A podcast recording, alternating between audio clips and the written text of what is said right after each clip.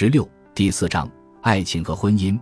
有些不了解弗洛伊德的人以为，像弗洛伊德这样对性心理有待书研究的人，一定是一个色情狂，或者是一个热衷于玩弄女性的恶棍。其实，弗洛伊德对爱情和婚姻生活的态度始终是严肃的、正派的。爱情是人生的重要组成部分。从一个人对爱情的态度，可以看出他的品质、感情、道德和性格。我们将在下面看到。弗洛伊德的爱情和婚姻生活的经历，无可辩驳地表明了他是一个高尚的人。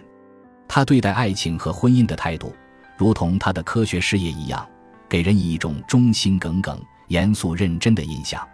在一个人的生活中，再也没有更多的事情能像爱情那样，能够对于一个人的心灵和道德的本质做出最严厉的考验。所以，再也没有什么能像在爱情的领域中那样。通过表现出来的一举一动、一言一行，可以极其生动而深刻，毫无保留地把一个人的人格内涵显露出来。弗洛伊德和许多正直的人一样，以纯洁的感情投入了自己的情人的怀抱。尽管在弗洛伊德的爱情生活中也有过感情上的复杂曲折的变化过程，有过像莎士比亚在《罗密欧与朱丽叶》中所说的那种最智慧的疯狂，吵吵闹闹的想。爱，亲亲热热的怨恨，整齐的混乱，光明的烟雾，寒冷的火焰，永远觉醒的睡眠，沁舌的甜蜜等等，相反相成的苦乐交融之情。但弗洛伊德不愧是忠实于爱情的人。关于弗洛伊德的爱情，直到一九五一年底，当弗洛伊德和他的妻子死后，人们才有幸从他们的一大叠情书中看到其中的奥秘。弗洛伊德一共写了九百多封信给他的未婚妻，在他们订婚到结婚之间的四年零三个月中，他们分离了整整三年。他们的习惯是每天都要写信，偶尔中断了二三天，对他们来说就是很难受的事情。每当弗洛伊德没接到信的时候，他的朋友们就会开他的玩笑，调侃地表示不相信他真的订过婚了。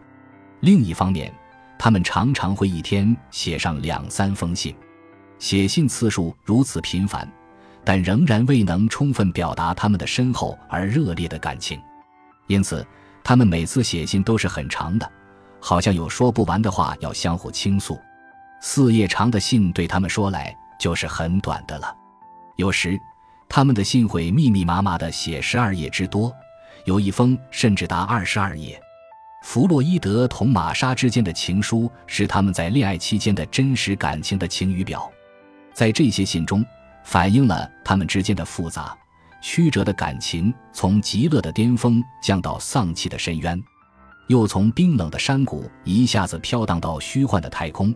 一句话，各种程度的喜怒哀乐都淋漓尽致地表现出来，其间始终贯穿着一个主调，这就是双方之间的真挚感情。玛莎是一位什么样的姑娘，能引起弗洛伊德的如此青睐和迷恋呢？玛莎·伯内斯是一位美丽的犹太姑娘，1861年7月26日生于书香之家。她比弗洛伊德整整小五岁。她的祖父伊沙克·伯内斯是正统的犹太教教士。在1848年前后，社会上掀起改革运动的时候，他正在德国汉堡任犹太教大教士。他坚持正统，反对改革。显然，他是一位极其保守的人，极端仇视革命，唯恐改革触动几千年前早几定下的教规和教法。他是教法如命根子。但另一方面，他又同革命诗人海涅有密切来往。海涅曾在信中反复地提到伊沙克·伯内斯，把他称作富有智慧的人，足见老百内斯是很有学问的犹太学者。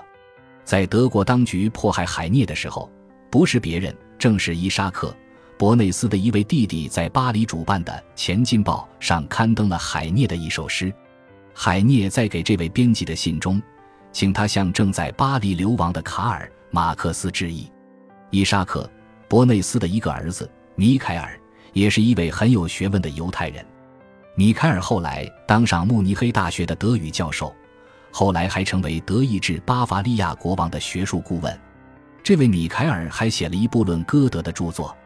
米凯尔还有两位兄弟，一位叫雅可布，另一位叫白尔曼。白尔曼就是玛莎的父亲。雅可布和米凯尔一样，是一位教授，曾在海德尔堡大学教拉丁文和希腊文。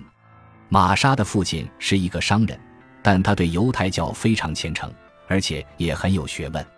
玛莎一家人是在1869年从汉堡迁往维也纳的，当时玛莎刚刚八岁。玛莎曾经回忆母亲离开汉堡时的悲伤情景：妈妈不忍离开汉堡，临行前一边做饭一边哭。她的眼泪掉在炉灶上，发出了嘶嘶作响的声音。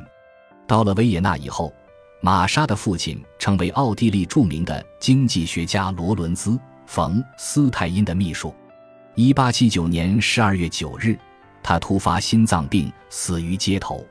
他的儿子，也就是玛莎的哥哥埃利，继承了秘书职多年。感谢您的收听，本集已经播讲完毕。喜欢请订阅专辑，关注主播主页，更多精彩内容等着你。